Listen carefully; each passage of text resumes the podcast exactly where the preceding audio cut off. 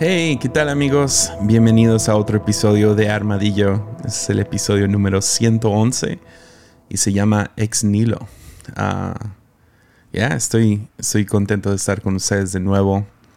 Ah, gracias por la paciencia la semana pasada. Necesitaba una semana ah, de descanso, de estar un poco, no sé, enfocarme en algunas cosas aquí en la iglesia y en la familia y todo estuvo muy bien. Fue una semana caótica. Pero fue bueno. Ah, gracias por la paciencia una vez más. Y sí, el día de hoy quiero hablar de un tema que ha estado en mi corazón. Ah, por lo menos en estas semanas. Ah, ya, no sé. quiero hablar acerca de la esperanza el día de hoy. Yo sé que hace unos episodios atrás, no sé, unos 10 episodios atrás, hablé acerca de la, de la esperanza, pero ah, Dios me ha estado hablando algo. Ah, siempre es raro, ¿no? Hablar acerca de cómo Dios nos habla. como cristianos a veces lo tenemos como que muy normal. Ah, Dios me está hablando algo. Pero ah, la, la, razón que lo digo con confianza es porque ha sido un tema. Un tema medio recurrente en mi vida por las últimas semanas. Por eso uso el término Dios me ha estado hablando, pero sí, lo he tenido en el, en el corazón y sí. Ah, ah, entonces, sí, perdonen que hable otra vez acerca de la pandemia, pero en situaciones o temporadas como esta pandemia, donde no estamos en control, puede ser muy desesperante. Y cuando las cosas no cambian, Ah, cuando ya llevamos nueve meses de esto, 2020, ah, como que puedes entrar a un estado de desesperanza. Y déjame explicar la palabra desesperanza, porque ah, nunca entendía la diferencia entre desesperanza y desesperación. me gustan las definiciones y eso es raro. siempre se me hace raro cuando alguien comienza como que el diccionario define esta palabra, pero pero sí, medio resumido, ah, la desesperanza es la falta de esperanza en algo futuro. Es cuando ya dejas de mirar el futuro, es cuando dices, no, pues ya no me espera nada en el futuro.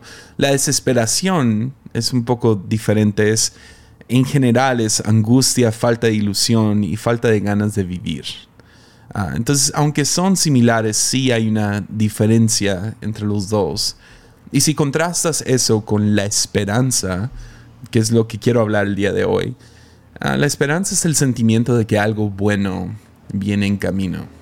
Y sí, les digo, el año 2020 yo creo que la mayoría de nosotros hemos entrado a como un ciclo donde solo esperas cosas malas. Se ha vuelto el meme, ¿no? De que 2020, ¿qué otras sorpresas va a tener? Ah, y, ha sido un año difícil, ha sido un año raro y colectivamente raro, ¿no? Es, es, es, difícil tener esperanza de que algo bueno todavía puede suceder en este, en este año cuando solo quedan mes y medio adelante. Y, uh, y sí, ahorita a lo mejor me abro un poquito más acerca de mi condición en especial, pero... Uh, la idea que quiero presentar el día de hoy es, es cómo la esperanza y el temor nacen al mismo tiempo. ¿A qué me refiero con esto? Pues si tú empiezas a tener esperanza acerca del futuro y la esperanza puede ser de diferentes maneras, ¿no? Puedes tener esperanza de que tus hijos un día van a crecer a ser no sé, exitosos, hombres, mujeres de Dios. puedes tener esperanza de que, ah, este año, la ilusión de que este año voy a encontrar la pareja con la que voy a pasar el resto de mi vida. Ah, puedes encontrar la, no sé, tienes la esperanza de que este año iba a aumentar tu salario, este año finalmente iba a poder, no sé, romper ese techo de lo que sea y, y uh, cuando tenemos esperanza, cuando, no sé, adoptamos una esperanza de que ponemos nuestra visión en el futuro y esperamos algo, que algo bueno viene en camino, que hay algo en los próximos meses, en los próximos años, cuando adoptamos esta esperanza, al mismo tiempo nace el temor que va mano a mano con esa esperanza. Y el temor es que eso no suceda, ¿no? O que yo pierda eso. Entonces, si tú empiezas a esperar y a tener la ilusión de que ese año vas a tener una pareja, ah, junto con esa esperanza llega el nuevo temor que no tenías antes, que es, ¿y si no encuentro a esa pareja? ¿O qué tal encuentro a alguien y no es y termino con el corazón roto otra vez? Entonces, son, son realmente las, las diferentes caras a una sola moneda. Como aquí en México, nuestras monedas serían, eh, de un lado tendría sello y del otro lado águila. Ah, son completamente diferentes, pero es la misma moneda. Entonces, cuando adoptas una esperanza, junto con esa esperanza estás adoptando el temor de que no se cumpla esa esperanza. Ahora en años como 2020, cuando planes futuros, cosas que querías hacer, empiezas a ver poco a poco que no es que no van a funcionar, que no van a no sé, no van a salir, no va no va a pasar. Ah, una de las maneras que gente termina lidiando con el temor es abandonando la esperanza misma. Es, pues mejor no espero nada. y ah, si vives así, terminas pues agachando la cabeza, aguantas la vida, te entumeces y terminas desesperanzado. No hay a no hay futuro al que voltear, no hay, no hay esperanza en algo futuro. Ah, pero vivir con esperanza, esperando que lo mejor está por venir, es una manera mucho mejor para vivir que la desesperanza. Ah, de hecho, si, si, eres parte de esto, del reino de los cielos, ah, si eres parte del reino de Dios y si eres creyente, no somos llamados a vivir desesperanzados. No, no es parte del plan, no, no es el chiste, porque sinceramente te haces una persona desagradable. Miras hacia el futuro, vives tu vida como les digo, con la cabeza agachada, aguantas las cosas y no hay, no hay ese, no hay eso atractivo. Siempre hay algo atractivo acerca de alguien que vive con la convicción de que lo mejor sí está por venir. Y yo sé, se ha vuelto un cliché, ¿no? Lo mejor está por venir, lo mejor está por venir. Eh, iglesias lo usan todo el tiempo de tal manera que ya es un cliché, es, son palabras sin sustancia. Sin embargo, la, la Biblia sí nos llama a vivir con la convicción de que hay algo bueno en el futuro, de que algo bueno sí está por venir. ¿Por qué? Otra vez lo repito, no es bueno vivir desesperanzado, entumecido, con la cabeza abajo aguantando la vida, aguantando el matrimonio, aguantando a tus hijos, aguantando la escuela, aguantando el trabajo, las cosas que haces. No es una manera. No, no vives a tu máximo potencial y terminas desperdiciando esta vida. ¿Por qué? Porque no hay esperanza. Hebreos 11.1 nos dice que la fe es la confianza de que en verdad sucederá lo que esperamos. Es lo que nos da la certeza de las cosas que no podemos ver. Ese es nuestro llamado, es tener confianza de que en verdad sucederá lo que esperamos. Pero no puede suceder lo que esperamos si no esperamos nada. Ya. Entonces, ¿en qué pones tu esperanza? Ahora, yo personalmente, ah, yo tiendo a poner mi esperanza en cosas y situaciones. Ahí es a donde voy usualmente. Ah, empiezo a poner mi, esperanza en que, ah, este año, ah, no sé, voy a poder desarrollar tal cosa o voy a sacar tal proyecto adelante y la iglesia donde sirvo, vamos a hacer esto y personalmente cosas en mi familia, cosas, ya, proyectos, siempre hay algo, hay una cosa o hay una situación, ah, salió un nuevo iPhone, ah, yo voy a obtener ese iPhone, ¿sí me entiendes? Ah, o es alguna situación, ah, voy a ir a tal lugar, o voy a hacer tal cosa, o voy a lograr tal meta en mi vida. Y no sucede y termino desesperanzado. Ah, pero Salmos 42, 5, el salmista hace la siguiente pregunta.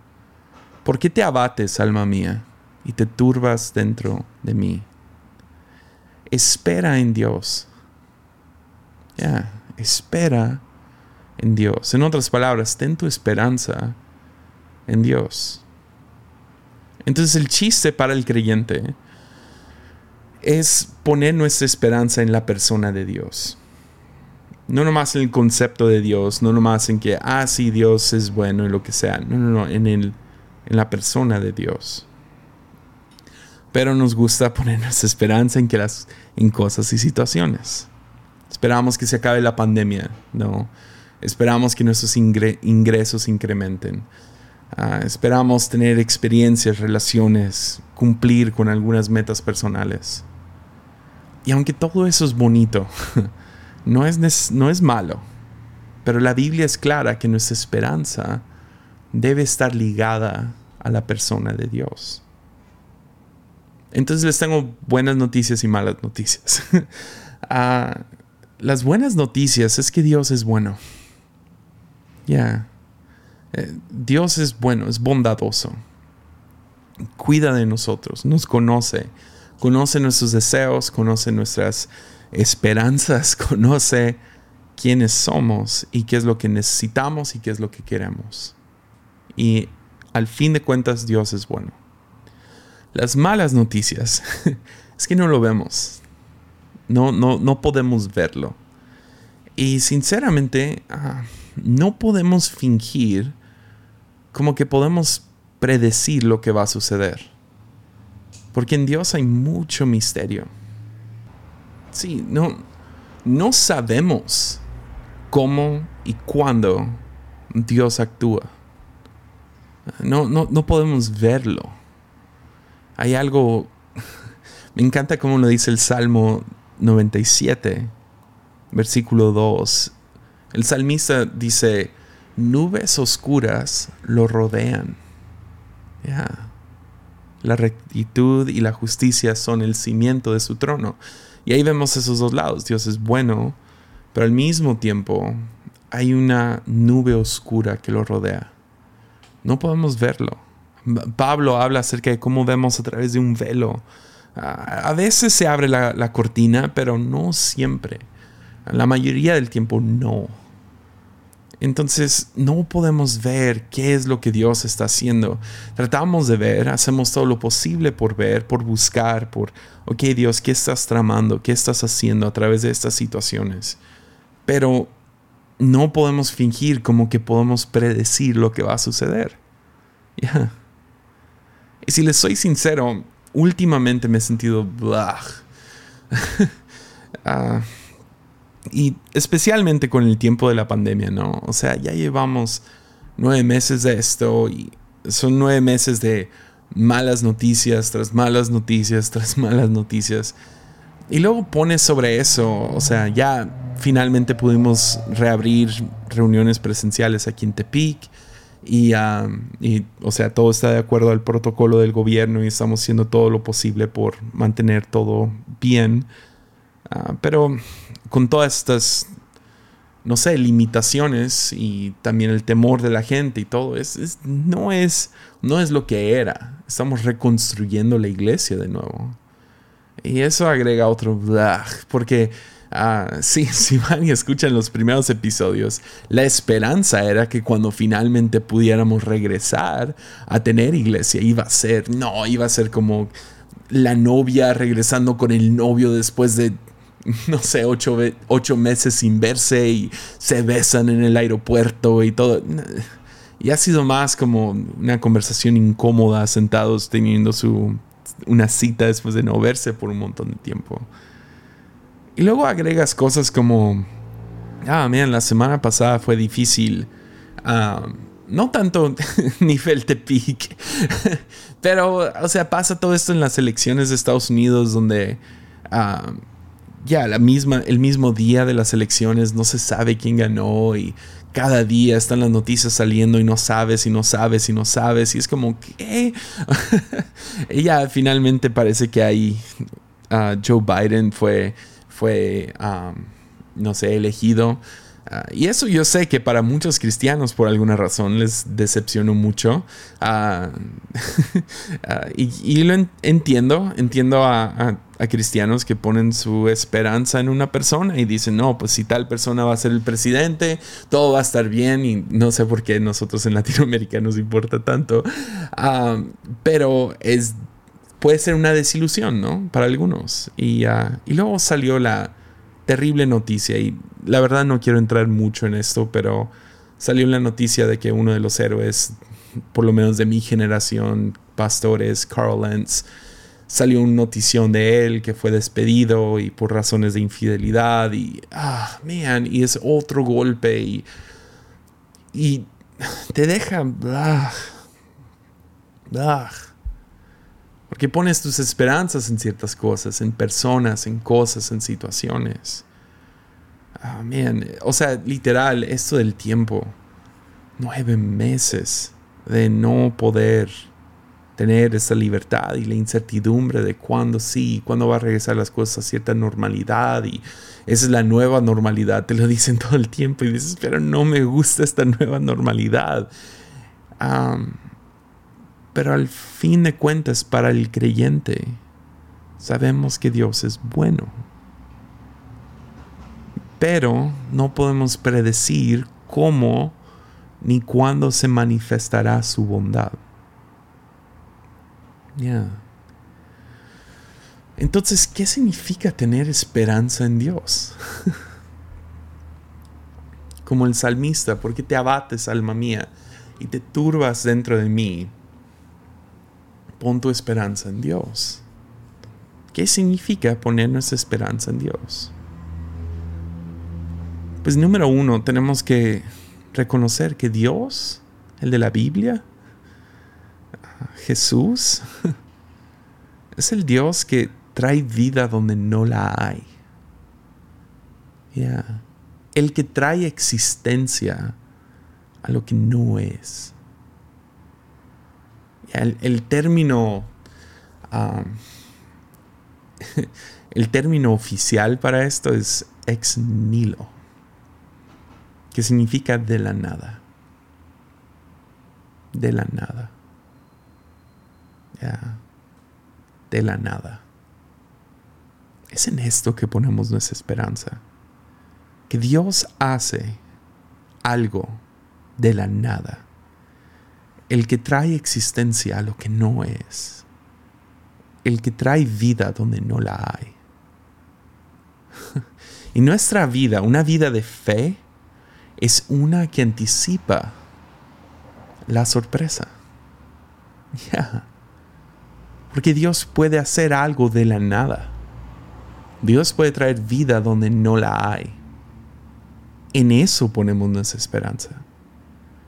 Si ponemos nuestra esperanza en algún pastor que admiramos o en algún presidente que queremos que sea o en un, no sé, en alguna situación o en un tiempo designado y decimos, ah, se va a acabar esta pandemia en tal fecha o lo que sea, entonces te vas a encontrar bastante desesperanzado.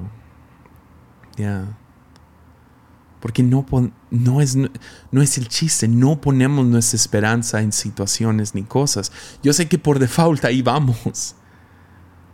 Pero más bien, nuestro llamado es poner esperanza en el Dios que hace cosas de la nada, que crea situaciones de la nada, que trae vida donde no la hay, el que trae existencia a lo que no es. Ya. Es una vida que anticipa la sorpresa. Romanos lo dice tan bien, describiendo a Abraham, ¿no? Abraham es llamado el padre de nuestra fe, porque él es el ejemplo al que miramos para tener fe. es, uno que confió en Dios y no vivió una vida perfecta para nada. Sin embargo, su fe fue una admirable. Y me encanta cómo Romanos describe la fe de Abraham. Literal, miles de años después, este autor, ah, Pablo, está escribiendo en Romanos 4:18. Dice, a eso se refieren las escrituras cuando citan lo que Dios le dijo te, hice padre de muchas naciones. Ya, Abraham era alguien ya en su vejez que tuvo un bebé y ah, esto iba en contra de toda esperanza. Dice, esto sucedió porque Abraham creyó en el Dios que da vida a los muertos y crea cosas nuevas de la nada. De la nada. Ex nilo. Aun cuando no había motivos para tener esperanza, Abraham siguió teniendo esperanza porque había creído en que llegaría a ser padre de muchas naciones. Pues Dios le había dicho, esa es la cantidad de descendientes que tendrás y la fe de Abraham no se debilitó a pesar de que él reconocía que por tener unos 100 años de edad, su cuerpo ya no estaba, ya estaba muy anciano para tener hijos, igual que el vientre de Sara. Era su esposa y ya también estaba viejita. Abraham siempre creyó la promesa de Dios sin vacilar. De hecho, su fe se fortaleció aún más y así le dio gloria a Dios. Abraham estaba plenamente convencido de que Dios es poderoso para cumplir todo lo que promete. Ya, ya. Desesperanza para el creyente se enfoca en el Dios que trae a existencia lo que no es internamente ah, nos alistamos para la sorpresa, para que Dios nos sorprenda. Es la razón que no, no sé, siempre, siempre soy sospechoso acerca de, de profetas que dicen, no, yo ya el futuro, o declaran cosas como, así va a ser el próximo año, o lo que sea. no, porque totalmente eliminamos el elemento sorpresa que es tan importante para una vida de fe internamente nos alistamos para esa sorpresa. Ya. Y esa es mi pregunta, y eso es lo que, a lo que me estoy aferrando ahorita. ¿Qué si Dios está trabajando en algo nuevo? Algo nuevo para cada una de nuestras naciones, los que están escuchando, cada una de nuestras ciudades, en mi, caso, yo volteaba a nuestra iglesia y digo, ¿qué si Dios está trabajando algo nuevo para nuestra iglesia? Y aún más personal, ¿qué es lo que Dios está trabajando en mí? Solo estamos en el misterio, ¿no? Y entre más se, termina tardando, y lo digo entre comillas, entre más difícil entre más Dios se tarda, más bien dicho, más difícil es ver lo que Dios está haciendo. A lo mejor está rediseñando el mundo para bien. Ya. A lo mejor es ahí donde ponemos nuestra esperanza de que Dios es bueno y no podemos ver en, no sé, en manera explícita qué es lo que está viendo, qué es lo que está haciendo. Pero lo que nos hace diferentes como creyentes es que en la desesperanza tenemos esperanza. ¿Por qué? Porque confiamos que Dios es bueno y nuestro Dios es el Dios que hace, crea cosas nuevas de la nada y da vida donde hay muerte, donde no la hay. Entonces esperamos, ¿no? esperamos pacientes en el Dios que sorprende en el que hace que todas las cosas funcionen para el bien de aquellos que le aman. Entonces termino con el Salmo 42 una vez más. ¿Por qué te abates, alma mía, y te turbas dentro de mí? ¿Por qué te sientes tan blah? ¿Por qué estás tan desesperado? ¿Por qué estás desesperanzado? ¿Por qué estás entumecido? Espera en Dios. ¿En cuál Dios? el Dios que es bueno, el Dios que trae vida donde no la hay, el Dios que trae existencia a lo que no es. Y anticipamos esa sorpresa. ¿Cuándo viene? ¿Quién sabe? ¿Quién sabe? ¿Qué está haciendo? No estoy seguro. Tengo sospechas, pero no estoy seguro. Porque hay nubes oscuras que lo rodean. Y no es una mala oscuridad, simplemente a Dios le gusta sorprender. Entonces esperamos pacientes en el Dios que sorprende. Ánimo.